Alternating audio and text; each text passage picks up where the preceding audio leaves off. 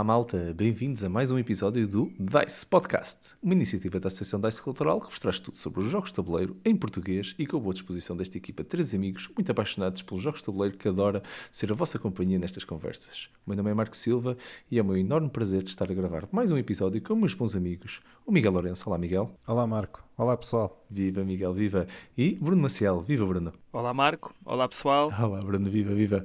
Aqui estamos nós então para voltar a um tópico que já falamos e gostamos bastante de partilhar, eh, mas aqui de uma nova perspectiva. Vamos falar sobre jogos pesados que gostamos de jogar. Desta vez não vai ser um episódio tanto de partilha de perspectivas sobre o que é que são os jogos pesados ou o que é que faz um jogo pesado ou leve, como já fizemos num episódio anterior, muito interessante, que já agora vos recomendo ouvirem, com o grande Vital Lacerda, se ainda não ouviram, dei uma vista de olhos ali no link aqui na, na descrição para vocês poderem ouvir essa parte da discussão. Hoje vamos partilhar, se calhar, mais as nossas histórias com jogos pesados, os que gostamos de jogar, porquê, os que ainda gostávamos de jogar, mas por alguma razão ainda não jogamos, sabem bem como é que é. Eh, é mais um episódio de partilha nossa para convosco, muito confessionário, possivelmente, muita boa disposição e vocês já estão habituados a tudo o resto. Vamos lá começar, se calhar, a nossa sessão de partilha convosco e com todos vocês e connosco, uns com os outros, claro. Quem é que quer começar a partilhar, se calhar, um jogo pesado que realmente gostou de jogar? Força, deixa aqui em aberto. Posso começar e este eu sei que é realmente pesado, porque é sempre relativo e se calhar alguém que nos vai ouvir, eh, então, mas este aqui acha que este jogo é pesado e, e se calhar acha que não é assim tão pesado quanto isso. Mas este aqui eu acho que é pesado que é uh, o Dominant Species, não é? Acho que toda a gente sabe, uh, pelo menos aquele, vocês, os mais próximos, aqueles que me ouvem semanalmente, sabem o quanto eu gosto de Dominant Species e agora também existe o Dominant Species Marine, que é uma reimplementação com alguns ajustes do, do jogo anterior. Era até hoje, vamos ver se na próxima vez nós fizermos um update ao nosso top de sempre, se ainda continua a ser o meu jogo preferido. É um jogo que, desde o momento em que eu joguei, que me fez brilhar os olhos, fez-me mexer a cabeça ao contrário e voltou a mexer ao contrário porque aquilo fez-me pensar muito sobre aquilo que eu estava a fazer. Nunca tinha jogado um jogo assim até o momento e não vou estar aqui a falar em pormenor sobre o jogo. É um jogo sobre a evolução das espécies, é um jogo em que existe muito caos, é um worker placement, mas é um worker placement de programação, que é um bocadinho diferente daquilo que nós estamos habituados num jogo de worker placement. Portanto, tudo pode mudar à medida que vamos planeando as coisas. Depois, quando vêm as ações, ainda muda mais, porque temos de estar à espera do que é que os jogadores que estão à nossa frente, que colocaram o disco à frente do nosso vão fazer, porque uma coisa é saber que ação é que vão fazer, mas se vai para a esquerda, se vai para a direita, se vai pôr a peça A, B ou C, tudo isso pode depois influenciar a minha, a minha jogada. É um jogo em que o caos está presente a todo instante e isso fascina-me. Mas nos outros jogos em que o caos aparece, se calhar eu diria que é aquilo que me afasta dos jogos. É muito estranho. é, é, muito estranho eu gostar tanto de Dominant Species porque eu gosto de ter as minhas coisas assim controladas, não é? Saber que quando chegar à minha vez eu consigo fazer A, B ou C e às vezes naquele jogo eu tenho que pensar num momento e agora? O que é que eu faço? E agora, o que é que eu faço? E isto está presente a cada instante do jogo. Dominant Species, Dominant Species Marine controla um bocadinho mais a situação, porque já não é uma programação, é eu ponho o disco e faço logo a ação. Posso-vos dizer que melhorou bastante eh, algumas das coisas que o Dominant Species original tinha. E se fizesse hoje o top, eu iria falar mais do Dominant Species Marine do que do outro. Para mim, continua a ser o mesmo jogo, no entanto, eu vou colocar eh, o Dominant Species Marine como o, o meu jogo preferido, até haver um top, porque pode haver mudanças até lá. Mas uh, sugiro, experimentem, eu acho que é, que é bastante giro o jogo. Fiquei um bocado sem entender, Bruno. Para ti, então, ele substitui por completo o anterior. Disseste que é o mesmo jogo. É assim, eu não vejo necessidade de voltar a jogar o Dominant Species. Okay. Hum. Mas não vou vender a minha cópia anterior. Ah, já percebi. Porque há aqui um espaço no meu coração de. Epá, é, foi durante muitos anos o meu jogo preferido. E continua a ser Dominant Species. Só que tem aqui algumas alterações que acabam por eh, mudar bastante sem mudar muito o jogo. É difícil eh, para quem nunca jogou perceber, mas quem já jogou sabe exatamente aquilo que eu estou a dizer. Torna muito mais fluido e mais fácil de entender algumas coisas. eu ficaria. Eu, primeiro, já percebi, eu não, não, estava a perceber que estávamos aí no momento confessionário, que estavas a tentar te convencer a ti próprio porque estavas aqui de ajuda. Eu não estava, não estava a perceber, peço desculpa, Bruno, não ter colaborado nessa, nesse momento. Eu, eu estou a tentar aceitar que o meu jogo preferido mudou, mas que foi substituído pelo mesmo sim, sim, sim, eu percebi, agora percebi. É eu percebi quando tu deste a tua explicação, mas estava ali, por isso é que. Mas sim, sim, estamos contigo. Eh, isto é um safe space na mesma, estamos todos aqui contigo. Não, mas ficava surpreendido se o teu primeiro jogo a, comentar não fosse o Dominant Species. Tu realmente, sempre que. Pá, desde que conheço-te, até levavas para os eventos várias vezes, que é um jogo um bocado pesado. Uh, cheguei a vê-lo algumas vezes lá e a pensar: bem, uma pessoa nova que entra, a sorte é que o Bruno não vai logo ali direto, não é? Ainda vai assim um, um, uns jogos, uns gateway games aqui no início, só para, para depois eu acho que tinhas sempre aquela é ambição. Mas opa, joga para aí três, subias cá três vezes, eu, ah, a terceira já consigo meter um domínio difícil, já, já, já, já encaixa. Fica ali no horizonte só para as pessoas perceberem que o jogo está ali e quando as pessoas estiverem preparadas, já está na mesa. Caiu. É. Caiu aqui na mesa. Sim, senhor, sim, senhor. Ah, pá, grande partilha, grande partilha. Imagino que tenhas várias histórias também. Vamos ter espaço aqui para falarmos também de algumas histórias de, a jogar exatamente estes jogos que nós estamos. Tu, Bruno, é, é como eu disse, não estava à espera de outro primeiro jogo que tivesse top of mind para, para partilhar. Miguel, queres saltar a seguir? Que jogo é que queres partilhar, assim, os jogos pesados que tu gostas de jogar, assim, top of mind? Olha, eu, assim, um dos jogos que eu gosto de jogar e que é assim bem pesadinho é o Spirit Island. Apesar de ser cooperativo e pronto, e sim, olá Daniel, um abraço. e, e João Quintela Martins também está na Sim, o João Quintela Martins, outro, outro abraço. Pronto. Um, portanto, apesar de ser cooperativo, é pá, o jogo tem ali sumo que nunca mais acaba, uhum. porque aquilo é uma série de espíritos, não é? Para quem não conhece o jogo, nós somos espíritos, cada um escolhe o seu espírito, com nomes altamente sugestivos e altamente esotéricos, sei lá eu, mas aquilo joga-se tão bem, uhum. é difícil porque é cooperativo e, portanto, por ser cooperativo, aquilo tem de ser obrigatoriamente difícil, porque, porque tens não sei quantas cabeças a pensar ao mesmo tempo e, portanto, o jogo tem que te dar luta como ao caraças, porque senão, dá, porque senão não há hipótese. E dá. E dá muita, muita, muita, muita, muita luta.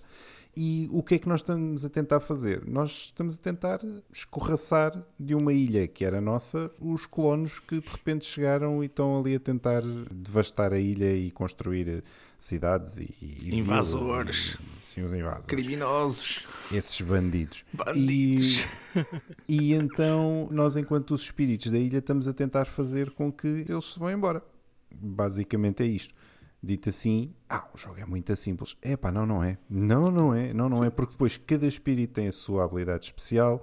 Há umas cartas com mais habilidades que depois podemos comprar, mas depois nós sabemos em cada turno o que é que os invasores vão fazer, onde é que eles vão construir, em que tipo de terreno é que eles vão construir, onde é que eles vão invadir a seguir, o que é... enfim, há toda uma série de decisões em cada turno. Nós ficamos sempre naquela do não, ah, mas eu queria mesmo fazer isto. Ah, não, mas espera, mas se eu fizer isto agora, depois eles a seguir eles vão construir ali, depois ah, isto já não dá. Para além disso, cada espírito tem umas habilidades que são feitas antes e depois dos invasores. E portanto, há coisas que nós podemos fazer já, podemos bater nos invasores antes deles jogarem, e há coisas que são mais lentas, são mais poderosas também, mas são mais lentas e só vão ser feitas depois. E nós sabemos lá como é que aquilo vai ficar depois de, de, deles jogarem. Por isso, é um jogo muito giro, é pesado pela quantidade de estratégia, pela quantidade de decisões que aquilo tem, e é em cada turno, em cada turno, toda a gente para durante uns 5 ou 10 minutos a pensar: não, espera, mas se eu fizer isto, depois alguém me consegue dar 3 de dano naquele tipo que está ali, ou naquela casa que está ali, aí eu consigo dar 2. Não, espera, mas se eu empurrar aquele para ali, depois tu, outro, tu, alguém? Sim? Não? Bolas, não deu. é este tipo de decisões e em cada turno isto acontece. É muito bom Spirit Island. Sim, sim. Olha, eu vou, eu vou só partilhar. E, e a última, eu tenho aqui o Jagged Earth, que é a expansão que foi lançada o ano passado, acho eu. Uh, ainda não a consegui jogar.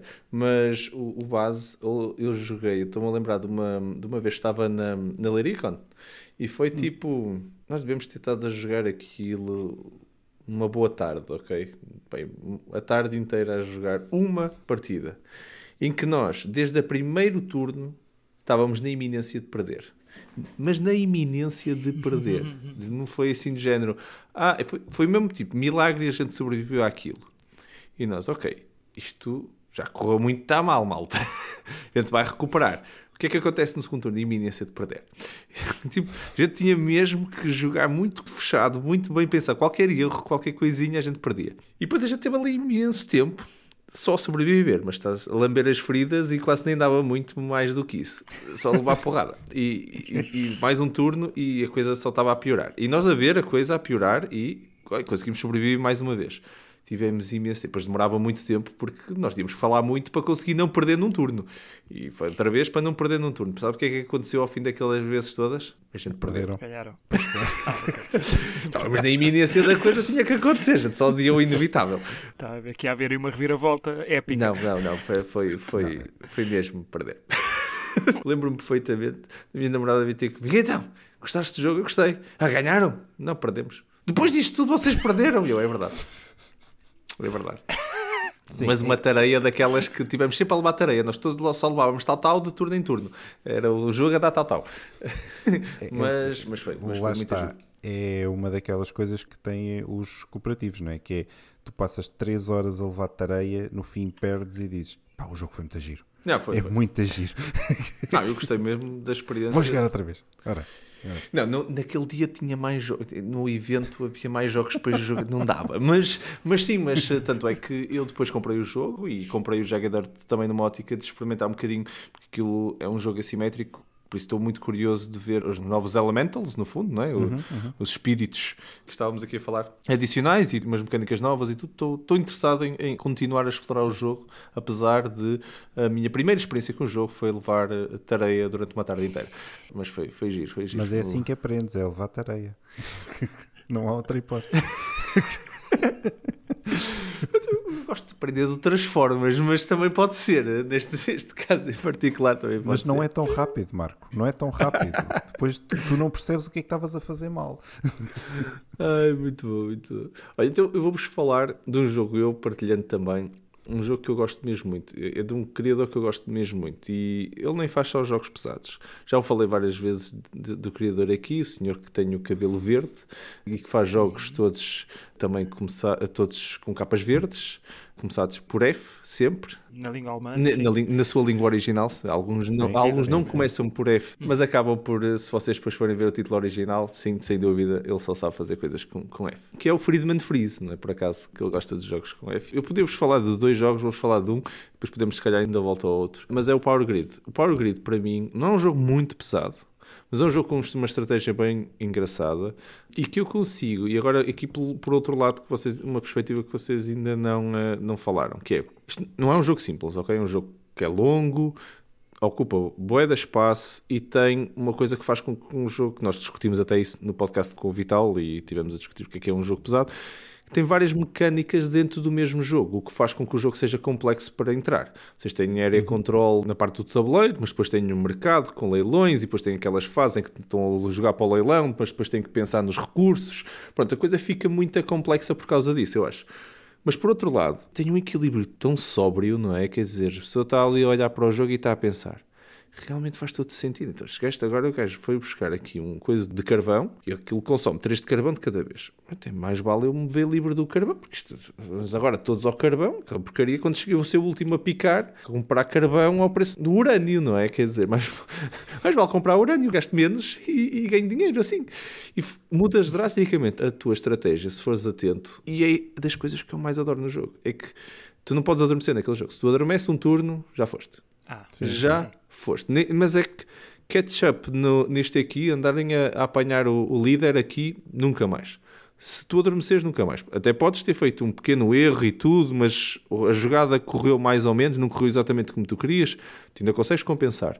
Agora, se mandaste assim completamente ao lado, porque estavas a dormir, basicamente, não tiveste a ver o que é que os outros iam fazer, quando, quando quiseres comprar recursos, não compras, não cresces, não cresces, já vais como um atraso maluco. Porque basicamente a economia é toda essa. Tu tens que gerar energia para ganhar dinheiro, se não ganhaste dinheiro, não tens dinheiro para fazer leilões, não tens dinheiro para fazer leilões, não vais conseguir mudar eh, o teu jogo. O teu jogo agora vai na mesma energia, para a qual não tens dinheiro para comprar começas a perder dois, três turnos seguidos. Essa é que é a beleza do jogo. É que é fácil de entender. As pessoas entendem rapidamente que um erro custa e por isso a estratégia é clara. É claro o que é que vale. Qual é a única coisa que eu não gosto no jogo, já agora? É a porcaria dos leilões, aquela cena. Hum. Detesto negociar com malta por causa de uma coisa. eu quero uma cena, mas claramente ninguém quer aquilo. Então a única coisa que as pessoas vão fazer é fazer aquilo mais caro. E eu só me apetece que as pessoas fiquem claro. com aquilo. Ou eu agora também entrar no jogo para, para queimar dinheiro, vamos queimar todos dinheiro ao Marco, só porque sim. Marco, uh, desculpa, não é assim que os leilões funcionam. Não, não é suposto que eu não faça isso aos outros. Eu não vou para lá queimar dinheiro eu, quando vou ao leilão. Mas sabes que podes não ficar com aquilo e alguém fica com aquilo que não queria. Sim. Já tentei fazer, mas depois eu também perco a minha. perco a cena que eu queria também, não é? Certo. Mas, mas, assim, olha, é mau para os dois. Exato. Se ele não queria, mas só queria fazer o para ficar mais caro e de repente fica com uma coisa que não quer, olha, agora lida com isso. Voltamos ah, ao ponto isso. de há bocadinho. Às vezes as pessoas só aprendem quando levam porradinha. ficaste com uma coisa que não querias. Agora olha, para de paciência. Mas naquele jogo, por acaso, até, até é um bocado castrador essa parte, porque se fores a leilão e compraste alguma coisa que não querias e foi logo a primeira coisa que tu compraste, os outros continuam a ir a leilão, tu já não podes ir para ir buscar mais. Por isso, Exatamente. ficaste com o que não querias. Então, mas anda. Mas pronto, a São Power Grid diverte-me imenso, porque eu consigo pô-lo com pessoas que realmente, como o jogo é assim simples e intuitivo neste, nestes aspectos, não sendo demasiado complexo, apesar de o ser, já o consegui pôr na mesa que é o ponto que eu queria chegar, com pessoas que não eram, ok, não eram entry level, ok, isto não é pessoas que isto não é um gateway game, não quero enganar ninguém, mas já pus isto com pessoas que normalmente não jogam jogos complexos, por qual eu não consigo pôr se calhar outros jogos na mesa e este consigo, consigo e as pessoas gostam e, e lembram-se e, e, até de vez em quando até dizem, ah, podemos, podemos jogar isto. Eu joguei este jogo numa passagem de ano, foi o último jogo da noite, já era de dia. Nós estivemos a jogar imensos jogos e conseguimos jogar este como último jogo da noite com malta que normalmente não joga assim muitos jogos de tabuleiro. Isso é brutal. Eu acho que é um jogo mais pesado na estratégia do que nas regras. É verdade. E, e acho que é por aí que yeah. tu consegues pôr pessoas com menos experiência a jogar este tipo de jogo. Acho que é tão elegante, lá está, tu acho que utilizaste a palavra certa. É um jogo elegante que consegue fazer isso. É um jogo pesado que não parece tão pesado quanto uhum. isso. Também gosto muito de Power Grid e concordo contigo. Agora estava a pensar nisso e acho que é isso. É pesado na estratégia, mas não nas yeah. regras. Que dá gozo. As pessoas saem de lá com aquela coisa do. Ah, porque ganhar aquele jogo, jogos pesados, Sim. e pronto, é se calhar agora partilhando porque é que eu também gosto tanto de jogos pesados. Ganhar um jogo pesado, ganhar um party game é completamente diferente. A experiência é toda diferente. Sim. É a mesma coisa que eu ir correr um quarteirão ou correr uma maratona. Quer dizer, no final, o sentido de realização, de achievement, é diferente. Se ganhar um jogo pesado, tem outro, dá outra recompensa mental e no ego, não é? Quer dizer, uma massagem de ego completamente diferente. Tu dizeres. Concordo contigo. Fogo, está. Até, principalmente quando de vez em quando estamos a jogar e, e, nem conseguimos ver como é que vamos ganhar aquilo. Quer dizer, aquilo estava difícil, mesmo difícil, e no final sair por cima é incrível. E estou, só vou pôr esta menção para os meus colegas: ganhar no último turno não é um problema. É? Quer dizer, quando acontece isso no, em jogos pesados, pronto, tipo, tipo Game of Thrones, é estratégia, é uma realização fantástica conseguir fazer isso, conseguir jogar o jogo todo e no último turno deixar o jogo do meu lado. Deixo só isto. E também é bom ver a frustração de quem perde, é? é? É, um dois em um. É feliz por ganhar e feliz por perderem. Certo, certo, certo. Eu, como eu disse, eu, eu só deixo isto. Fica aí. Fica nesse. Tchau. Aguenta. Mas Bruno, força, continuando aqui nesta ótica de partilha, que mais jogos é que tu costumas jogar e gostar? Pesados. O próximo que eu vou falar, vou falar dele porque é um jogo de evento. Quando eu digo de evento, hum. é um jogo que eu jogo para aí uma vez por ano. E quando faço os convites a algumas pessoas, essas pessoas a quem eu normalmente faço o convite, quase são sempre as mesmas, ficam bastante entusiasmadas e há um build-up durante a semana em que é vamos explicando que é o Civilization, o Sid Meier's Civilization já foi o Through the Ages, porque eu gosto de jogos de civilização, uhum. mas o Through the Ages não tem o mesmo entusiasmo, é um jogo mais cerebral, talvez, e também agora há uma app onde eu jogo quase sempre este jogo, mas o Sid Meier's Civilization eu tento guardar um dia durante o ano para, para fazermos o nosso jogo. E é quase como nós estarmos a puxar pela nossa equipa de futebol, porque nós levamos aquilo como se fosse. É verdade, é como se nós, nós defendemos a nossa civilização como se fosse uma equipa de futebol. É, e é engraçado. É o Bruno a chegar. Isto é o Bruno entrar em campo. Isto era o Bruno entrar em campo. Epá, olha, pelos bichos, há muita gente que gosta de mim, pelo menos ouvi aplausos. Uh, então, e o que é que acontece muitas vezes, ou pelo menos nos últimos 3, 4 anos que eu tenho vindo a fazer? Muitas vezes começo o jogo talvez às 5, 6 da tarde e já sabemos que vamos fazer uma pausa para jantar e depois acabamos o jogo E é engraçado que durante o jantar, normalmente uma pizza, assim, não é assim um jantar assim muito requintado, mas é para estarmos ali à mesa a comer enquanto estamos a comentar o que já foi feito e o que vamos fazer. E andamos ali num bate-boca muito engraçado. Este jogo, o Sid Meier's Civilization, tem uma coisa que eu acho que é interessante, que é o mapa quando há mapa, existe interação. Não é como o, o Through the Ages não tem muita interação, tirando algumas cartas que podem ser muito más para os adversários. Mas aqui eh, eu quero ocupar um espaço que tu também queres. Eu quero primeiro aquela tecnologia do que Area tu. Control Portanto, é há- horrível nessas cenas. É É, sempre, sim. há sempre um gajo que te fica por baixo nessas cenas.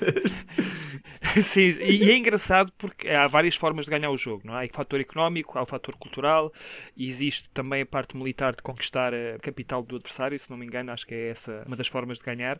E é engraçado que no nosso grupo nós todos temos uma preferência diferente.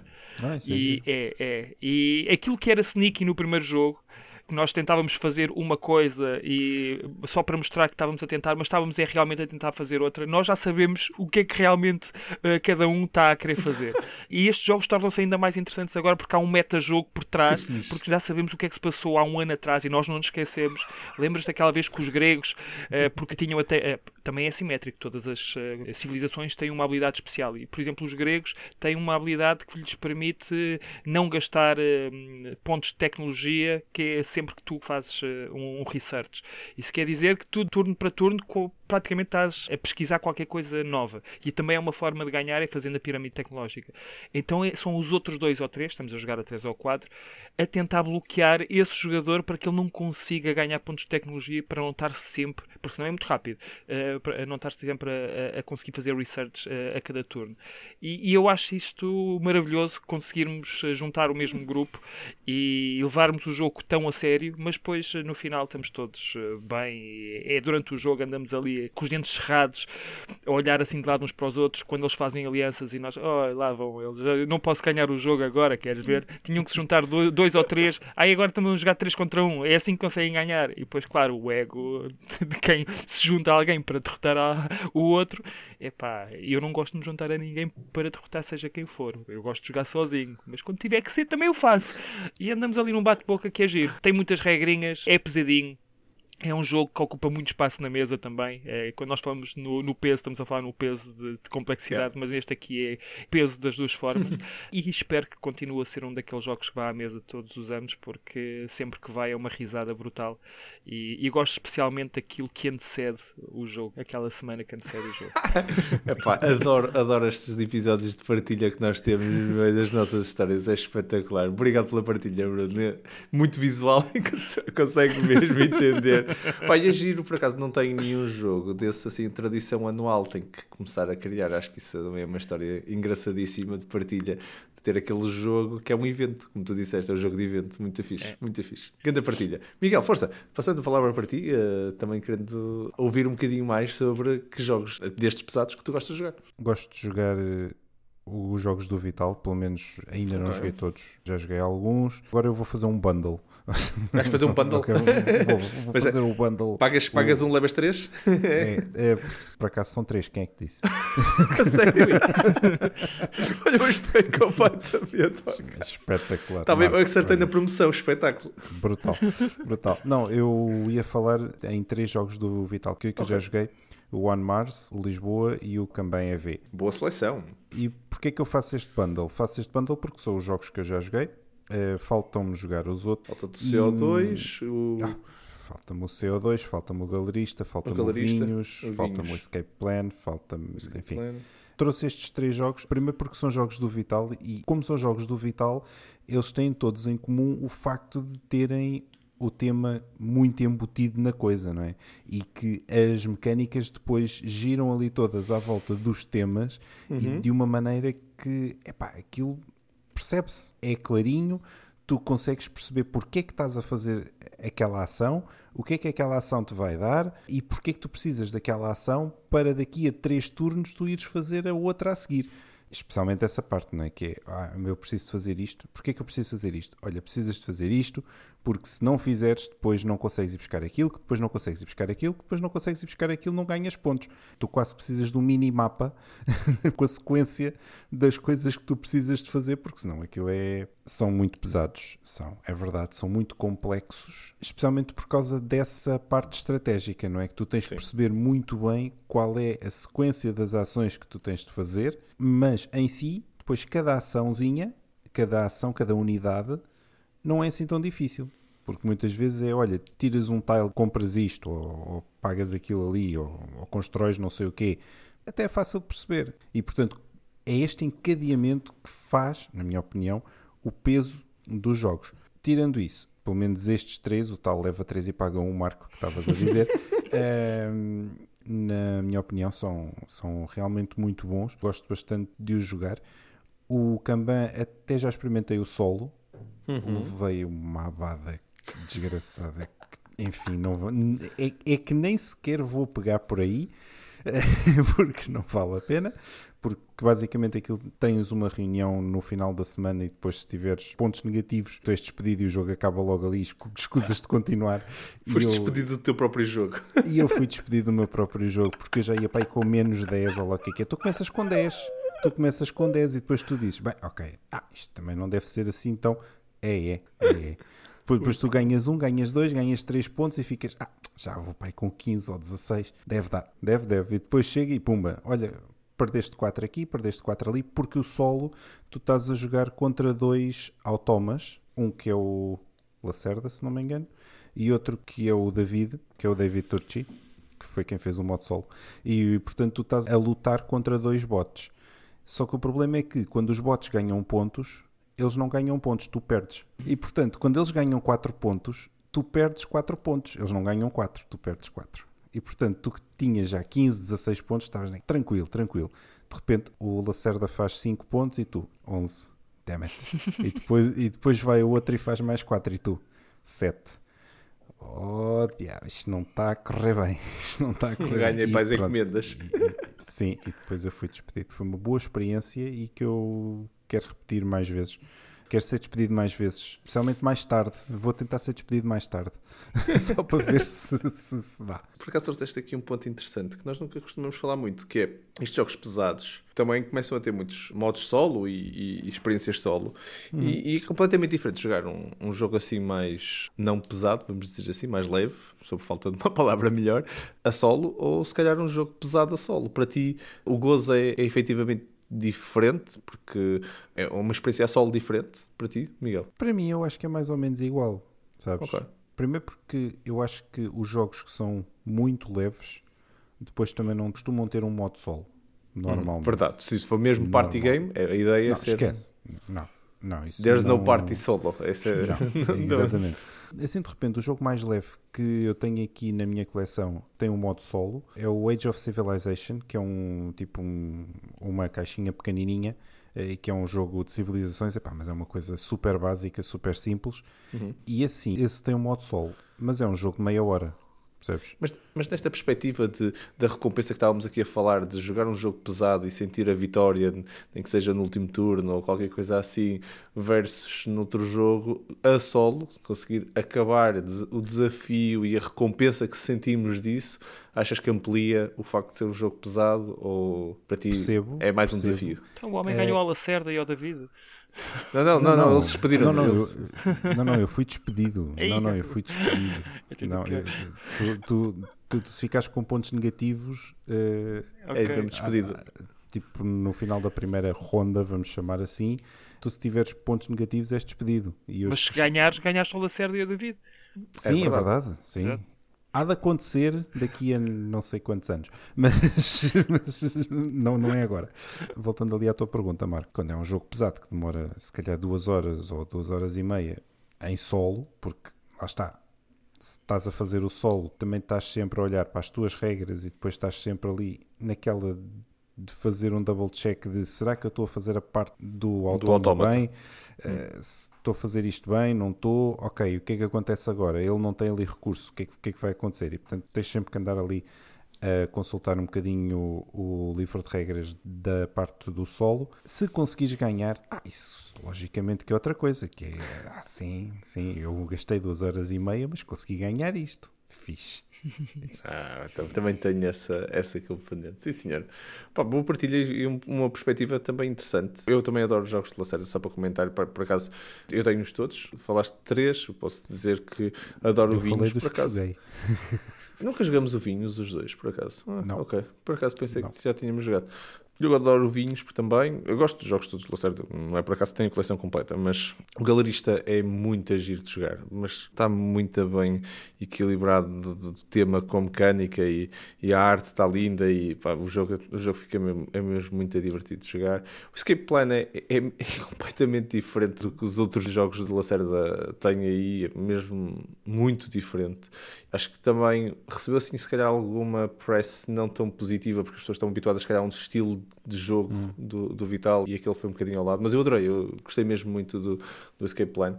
Pronto, falando assim de alguns, mas eu ia, ia só comentar também, há um clássico, eu considero um clássico, não sei se. Não sei se pronto, há aqui muitas definições de clássico, mas isto não, não, é, não é desses clássicos. Eu já se está a desculpar. É, já, já, já está a entrar ali de mansinho só para ver se depois que ninguém vai sair diz nada. Não, é o site, é Não o sei. site. É o site. Sim, Ah, ok. É o- um o novo O site é um clássico. clássico. É um novo clássico. É um novo, Novo clássico. clássico já. É um novo clássico. Ah, Eu adoro, adoro jogar site, mas gosto mesmo da experiência de jogo, mas é uma coisa incrível. Já joguei com, com várias pessoas, eh, também é outro jogo que pessoas com mais experiência que gostam mais de jogos pesados, gostam de menos de jogos pesados. Acho que é difícil jogar site e não gostar um bocadinho de, de estratégia assim mais a sério, porque pronto, falando assim de algum, partilhar algumas experiências. Eu não consigo jogar jogos com uma componente de guerra com a minha namorada, não dá. Ela não gosta, não gosta das batalhas, foge às batalhas, eh, é aquela coisa do pacifismo, porque não quer, não quer perder cenas.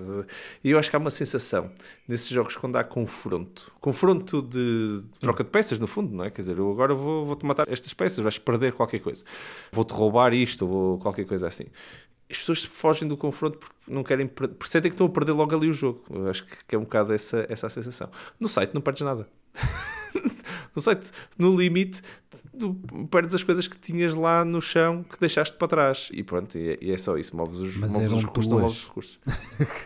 Está bem, mas eh, essa Não, cena, sei, só, não, esse, não. só esse pormenor dos, dos recursos não irem para a tua mão e ficarem no, no tabuleiro onde são gerados. eh, é incrível. É, é um pequeno. epá, eu sei que é um, é um precisismo, uma coisa pequenina, mas cria uma, uma dinâmica de jogo muito engraçada. E depois as batalhas em si resolvem-se de uma forma simples. Pronto, é uma carta e X lá da escala de poder, de força militar, gastas pontos daquilo, também só gastas de uma vez, tens que os gastar e está feito. Pá, muito simples de fazer essa parte, ao ponto de que conseguimos jogar o jogo. Há batalhas e ninguém se chateia muito porque não sentimos nunca que perdemos. É mais, muitas vezes é mesmo numa ótica de vou-te fazer recuar. É uma forma de controlares o jogo. Tipo, olha, vou-te fazer recuar. Tipo, sai daqui. Tipo, eu quero, eu quero chegar lá, tu vais ficar pelo caminho e eu vou começar a dominar aqui um bocado esta área. O mapa é grande, dá para todos e é muito giro.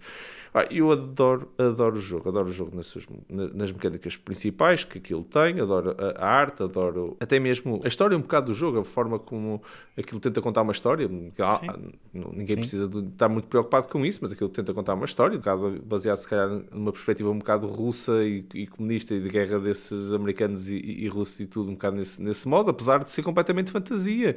Aquilo é completamente de ficção, não é? O- um bocado utópico, como está ali um conjunto de fações que estão ali em guerra. Muito simples, mas cria um elemento muito, muito bem feito. Bem, depois as expansões do jogo estão incríveis. Valem a pena todas.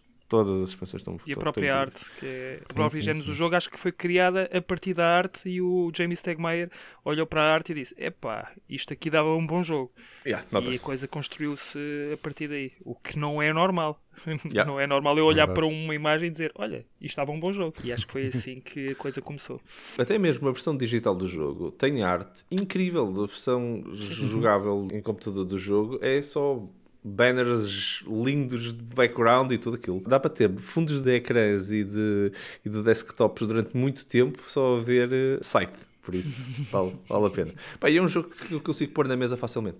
Que também não é muito normal nos jogos pesados. Vocês já falaram de alguns que eu também gosto muito, mas é difícil pôr na mesa com qualquer pessoa. Eu acho que o site entra, entra bem na mesa também com, com alguma facilidade. É uma, mais uma partilha. Se calhar fazemos mais uma ronda antes de, antes de fechar. Bruno, força. Sim, eu vou pegar aqui na deixa do Miguel e, e, ele falou no Vital. Eu tenho aqui a categoria de designers.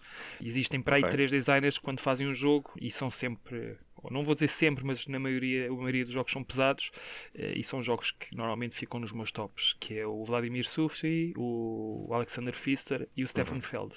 Ah. Eu dentro desta categoria vou escolher o Trajan, eh, sei que o Miguel também gosta muito do jogo, por ser se calhar o mais único dos jogos que eu assim mais me lembrei assim que vieram à cabeça. Porque são uma série de mini-jogos que ali estão, o tema é bastante colado a cuspo, porque podia ser outra coisa qualquer. Uh, mas as mecânicas são super elegantes. A base do jogo, ou a mecânica core, uh, o núcleo, é mancala que é uma mecânica que já vem dos tempos de, sei lá, aquilo já se perdeu a conta quando é que isso foi inventado.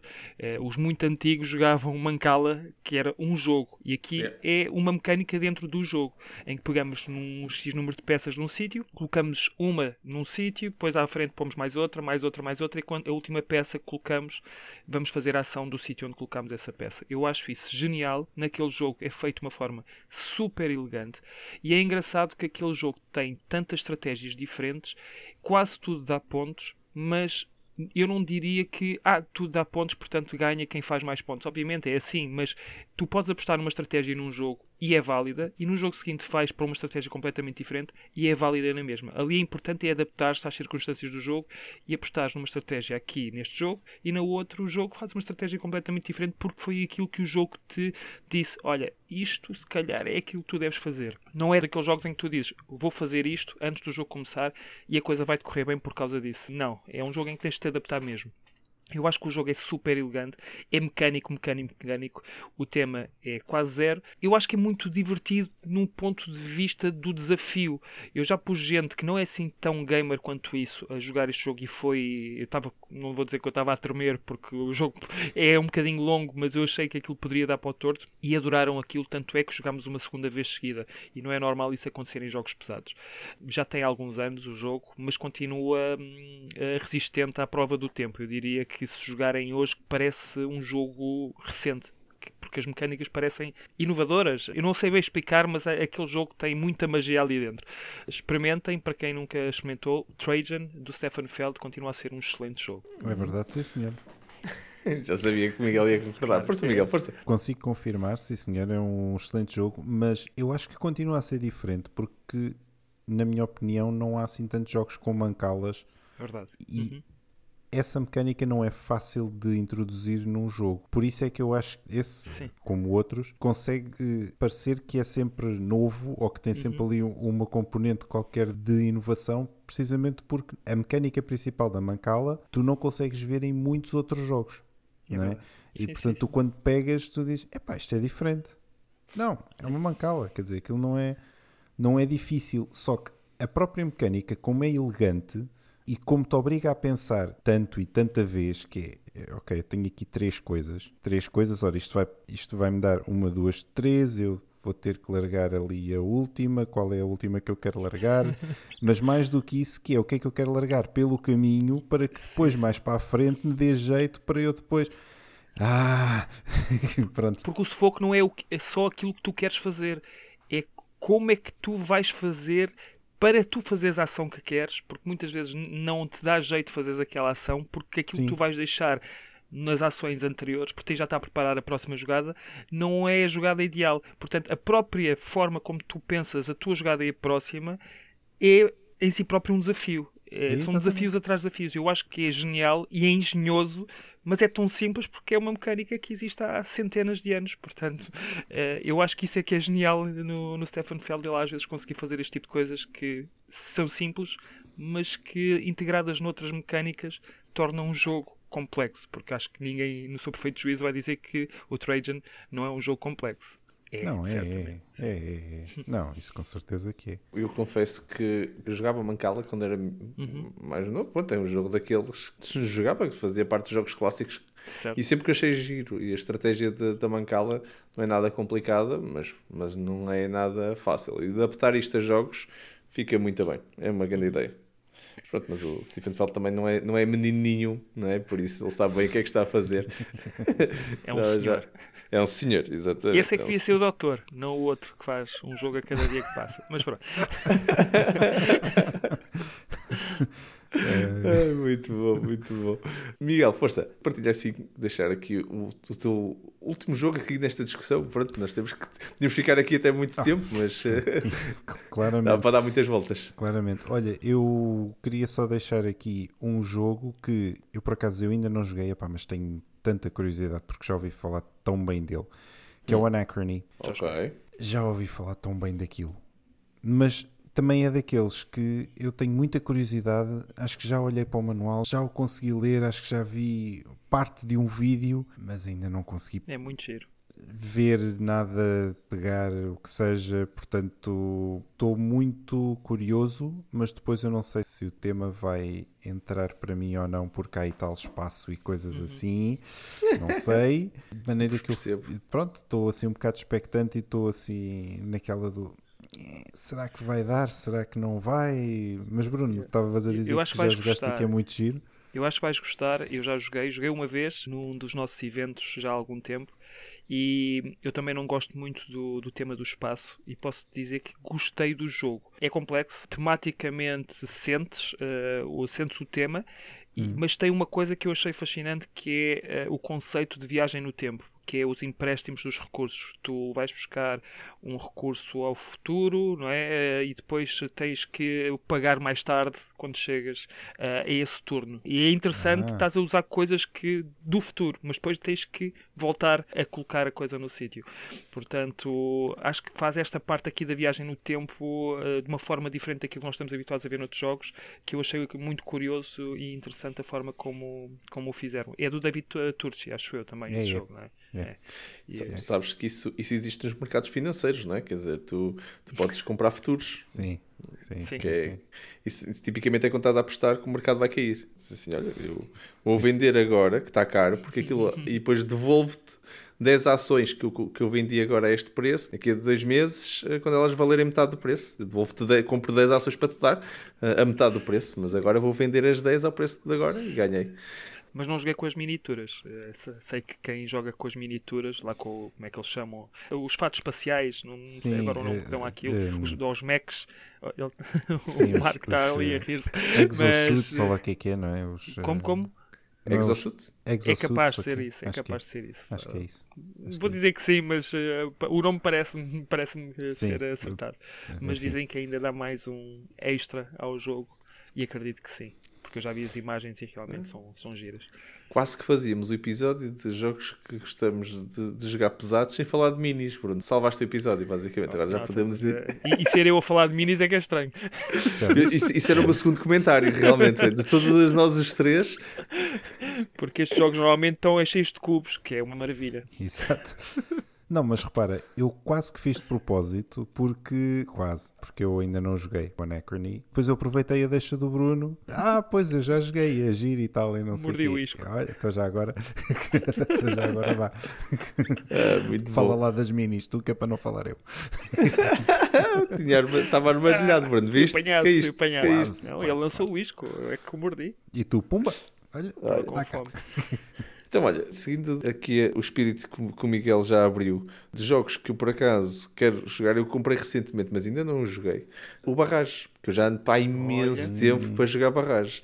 Eu estou muito, muito curioso com a mecânica toda, da ideia das águas e, não é? Quer dizer, vou meter aqui a minha barragem, vou abrir esta barragem, passa, passa a água para baixo, mas depois tenho os meus adversários que têm que lidar com isto. Pode ser bom, pode ser mau. Toda esta mecânica estratégica do caminho das águas e de andar a gerir isso parece-me incrível, já para não falar em todo o fator económico e tudo que está aqui por trás deste jogo. Estou mega curioso. Ainda tenho, tenho aqui, uh, estou a olhar para ele. Ainda não consegui experimentar, mas uh, também no, no que, que o Miguel abriu de jogos que queríamos experimentar, pronto, partilho o meu último jogo, é uma experiência futura, né? Quando andamos e... a comprar futuro, né? É uma experiência futura boa de um, jogo, de um jogo pesado que eu tenho muita, muita expectativa. Yeah. Mas já jogaste no já, Bruno? Tu? Não, não, não. É daqueles é. que eu também está na minha wishlist há imenso tempo e toda a gente que eu conheço que já jogou o jogo fala bem de, do jogo. Portanto, yeah. o, a expectativa continua alta. Portanto, temos que marcar aí para jogar então o Barragem, porque este aqui acho que é daqueles que vai entreter, vai entreter. Sim, sim. Nós podemos claramente continuar aqui a fazer muitas iterações com muitos mais jogos, eh, tenho a certeza, mas uh, vamos fazer mais uma iteração, mas na nossa rúbrica. Aqui estamos para mais uma rúbrica Jogos que dão que falar. Um momento final dos nossos episódios em que cada um de nós fala sobre um jogo que de alguma forma está ligado ao tópico do episódio de hoje. Hoje vamos falar sobre três jogos ligados ao tema, jogos pesados que gostamos de jogar, que é um episódio que só quero deixar a nota antes de começarmos a rúbrica, está bastante diferente do nosso normal, mas que já cobrimos imensos jogos hoje. Quase que foi um episódio de jogos que dão que falar, que é uma coisa engraçada. Deu para falar muito, deu para falar um episódio inteiro e ainda vamos dar para mais uma rúbrica. Mas pronto, eh, eu acho que estou a gostar muito deste formato também, já agora. Malta, se gostaram deste formato, deixem aí um vosso comentário, digam-nos o que é que acharam do formato bastante diferente, mas na mesma, muito divertido de partilha que nós tivemos aqui. Mas, sem mais demora, Bruno, qual é o jogo que deu que falar para ti hoje para a rubrica? Sim, uh, eu trago uma novidade, um jogo fresquíssimo de 2021 que é o Ark Nova. É um jogo de 1 a 4 jogadores, uh, diz aqui no BGG que é de 90 a 150 minutos e o designer é o Matias Viga e a editora é Feuerlandspiele e a Capstone Games. Ora bem, que dizer deste jogo? Este jogo tem muitas comparações, ou pelo muita gente compara com o Terraforming Mars. Vamos já aqui falar sobre isso antes de falar de mais outras coisas. Sim, tem algumas coisas em relação uh, a que nós podemos uh, comparar com o Terraforming Mars, sobretudo na forma como jogamos as cartas. Uh, as cartas têm ícones e têm requisitos que necessitam de outros ícones, tal como o Terraforming Mars, para jogar eu preciso ter determinados requisitos já cumpridos e hum, a forma como nós recebemos o income tem a ver com os pontos que fazemos. Havia o Terraforming eh, Rating, que era hum, a base do nosso income no Terraforming Mars, e aqui o número de pontos, que são os tickets ou reputação, é o, o valor de dinheiro que nós recebemos na fase de income. A partir daí o jogo é completamente diferente. Se há alguma coisa de inovadora no jogo, eu diria que não. Mas a mistura de várias coisas uh, boas de outros jogos acho que torna o jogo genial. Isso é inovação. Um, isso, isso Exatamente, é inovação, não é? Sim, sim, também é. Criares algo novo, mesmo usando coisas já existentes. E aqui é claramente isso que aconteceu.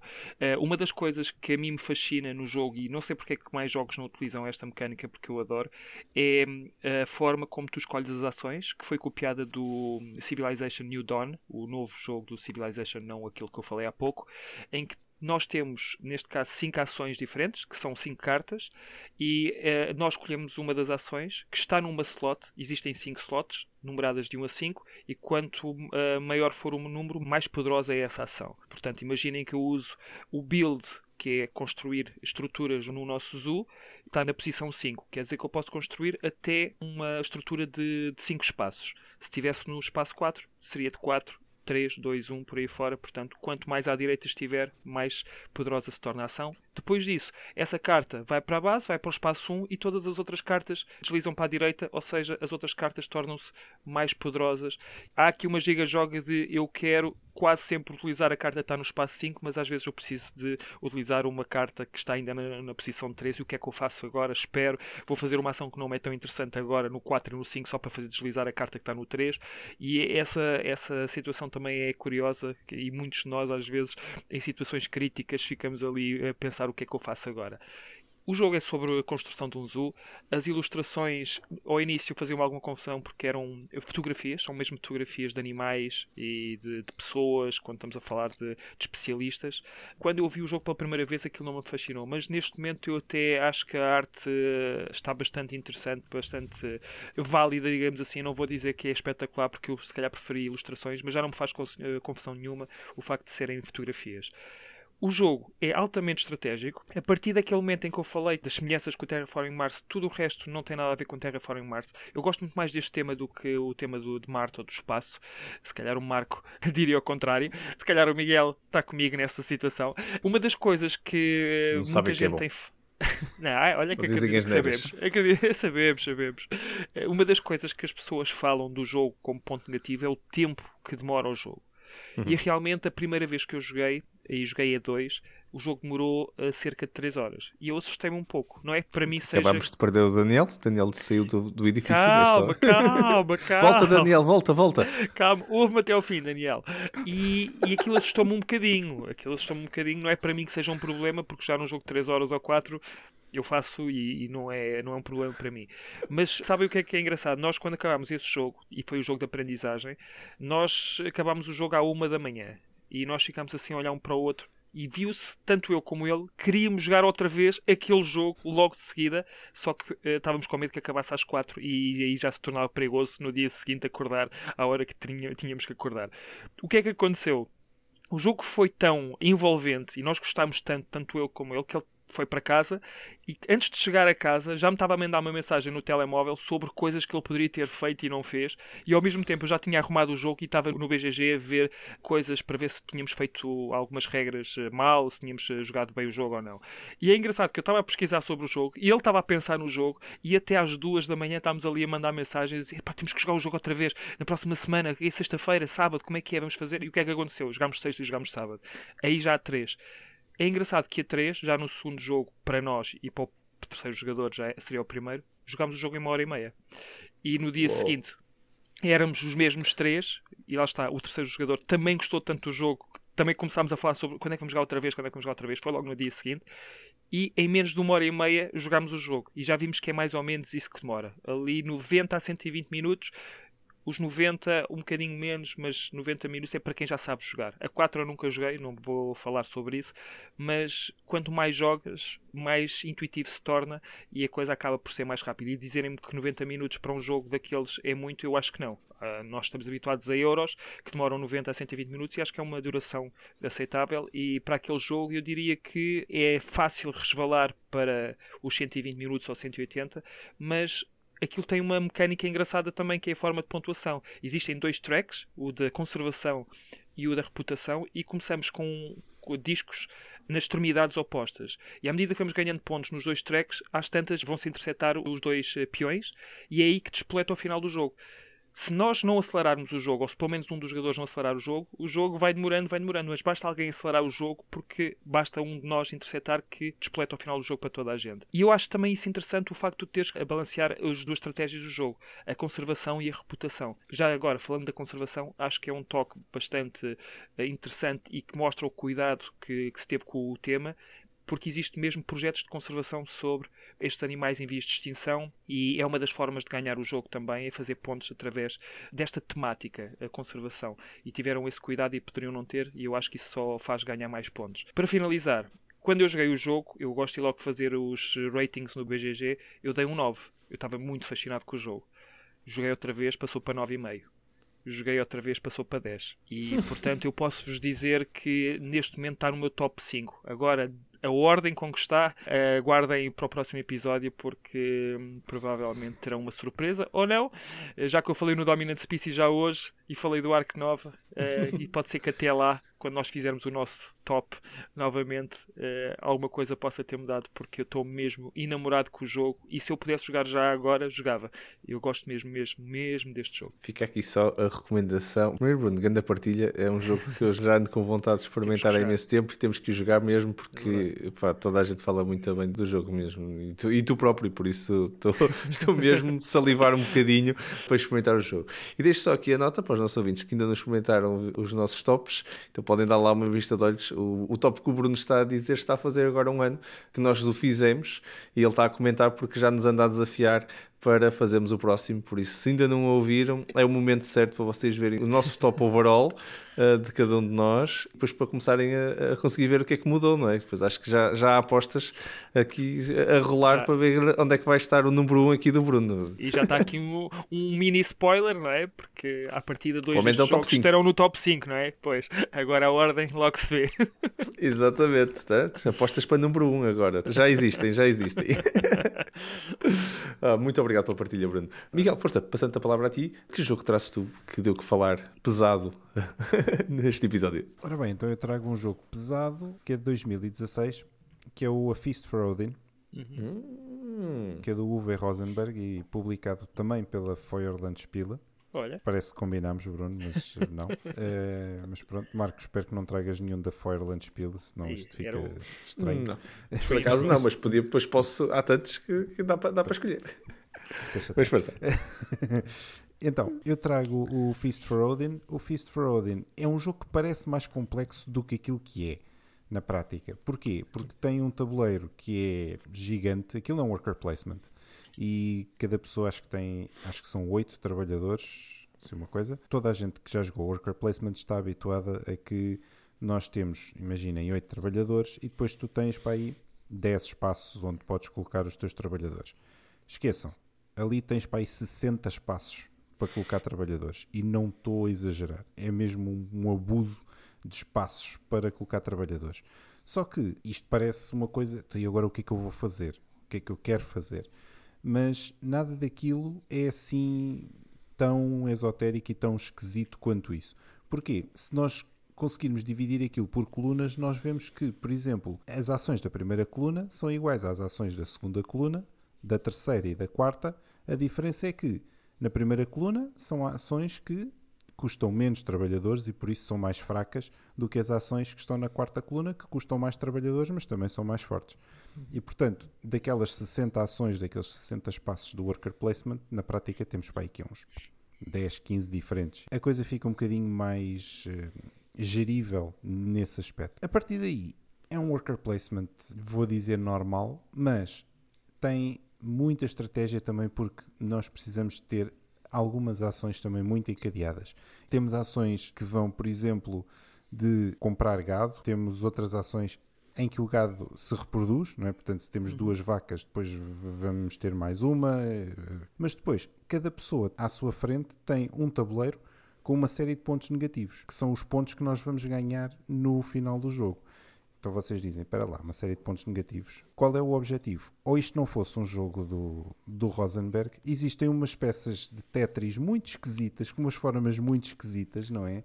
Em que nós vamos pegar em algumas dessas peças de Tetris muito esquisitas e ir completando e ir colocando no nosso board pessoal de forma a tapar esses espaços de pontos negativos e ganharmos, obviamente, depois pontos positivos com isso. Para além disso, temos também uma componente de exploração, podemos descobrir mais ilhas. Eh, mais ilhas são mais tabuleiros, mais pontos negativos para nós cobrirmos depois com outras coisas. Temos tesouros que podemos descobrir, temos uma série, uma série de ações. É um jogo que é realmente muito giro. Eu gosto imenso de o jogar, já o joguei umas duas ou três vezes. De cada vez que eu joguei, eu fiquei com a sensação de este jogo é espetacular. Além disso, já ouvi dizer também, nunca joguei com a expansão dos noruegueses, mas já ouvi dizer que com a expansão dos noruegueses é que é. E, portanto, também já ouvi isso.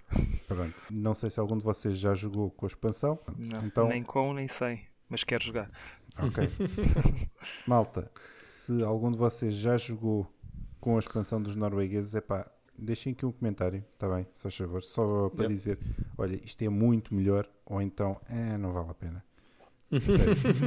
é a minha sugestão para hoje, é o A Feast for Odin. Muito, muito curioso muito. por isso. Sim, senhor, é grande partilha. Estamos, estamos bem, estamos. Eh, e este episódio foi trazido para vocês pela uh, Forland Spiel, não é? Claramente.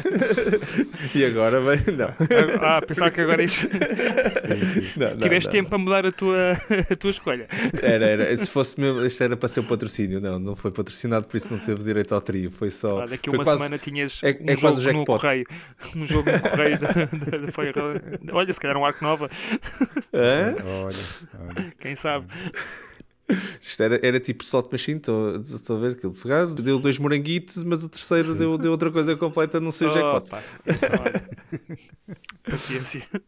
É como vos disse, aqui dava para ir buscar. eh, e por acaso até pensei assim, trazer assim uma coisa um bocadinho ao lado, mais, mais ao lá roguelike ou, ou, ou RPG-like ou qualquer coisa também dos jogos pesados. Eu fugi disso, Bruno, ok? Que foi consciente. Um tabletop para não, levar na, para, para não levar na cabeça.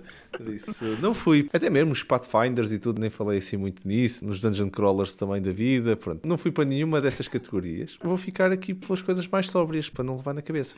Por isso, eu trago-vos um jogo que eu gosto muito de jogar, pelo jogo, pelo aspecto, pelas experiências todas que tive no jogo, que é o Tzolk'in, da Mayan Calendar. Muito bem. O Tzolk'in da Mayan Calendar é um jogo de 2012, publicado pela Czech Games Edition, ou CGE, como vocês costumam ver na caixa, e o designer é o Simone Luciani e o Daniele Tacchini. Primeiro, o jogo é lindo. Visto em cima da mesa é lindo. Principalmente pintado. O jogo tem um calendário maia. Para quem não conhece, é um calendário que é assim uma circunferência no fundo. Um calendário redondo. Que depois tem assim um- muitos símbolos maias. Pronto, muita simbologia maia no, no próprio calendário. E aquilo tem assim, uma, não tem mesmo o calendário maia. Tem assim uma coisa alusiva ao calendário maia, que está no centro do tabuleiro. Que depois tem uns dentinhos. E depois esses dentinhos encaixam noutras pequenas rodinhas que andam ali à volta, funcionam num sistema eh, mecânico, onde vocês rodam aquele central e todos os outros vão rodar. Esta parte do jogo, do ponto de vista estratégico, do futuro, outra vez, que há bocado estávamos a falar, de eu pôr ali um bonequinho, não é? o meu, isto é um worker placement, por isso eu ponho o meu workerzinho ali e ele fica. Porque a ação que eu faço é quando eu tiro. Eu tenho que escolher quando é que ele tira. Vai passando o tempo, ele vai rodando a, a rodinha, vai andando mais para a frente e vai chegando a sítios mais interessantes. Mas cada vez que ele está lá, eu todos os turnos tenho que fazer qualquer coisa. Por isso é uma mecânica muito gira de andarmos a planear. Ok, eu neste turno. Eu quando ponho não posso tirar, por isso eu ou ponho ou tiro. E eu, se eu vou pôr este, no próximo tenho que tirar algum, porque eu quero que este fique cá três vezes, ou quatro vezes, ou cinco turnos. Então tenho que planear muito para a frente. E este pormenor é lindo.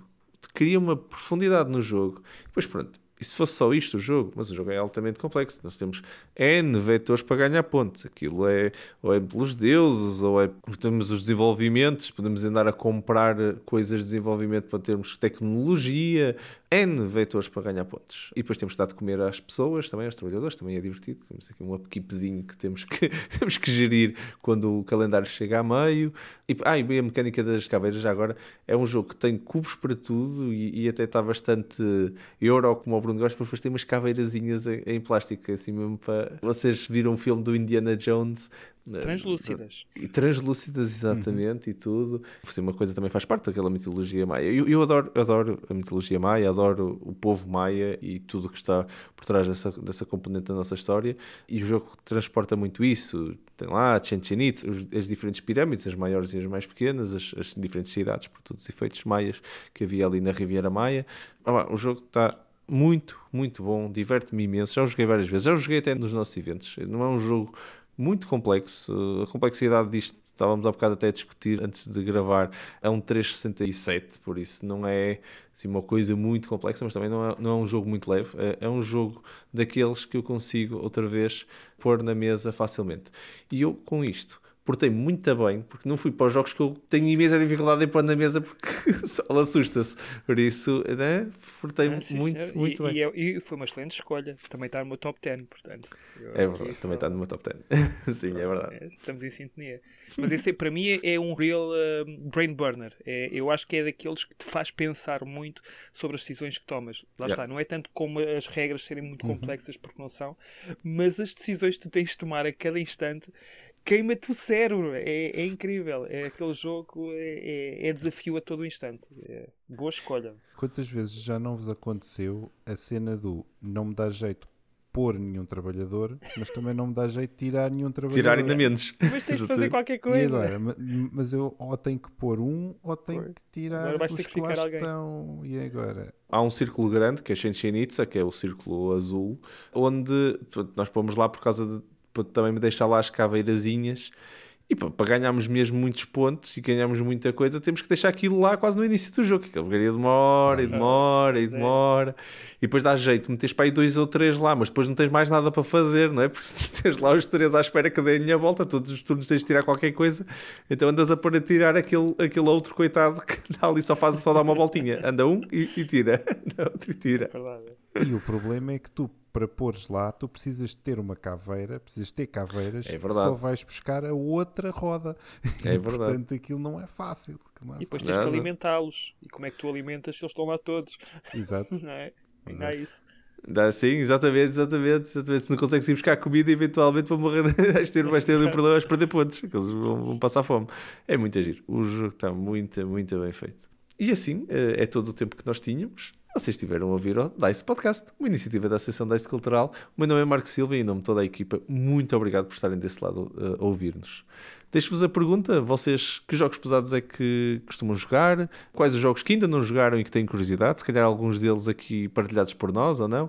Deixem os vossos comentários no Facebook da DICE Cultural ou então podem sempre ir ao nosso WhatsApp para continuarmos esta conversa.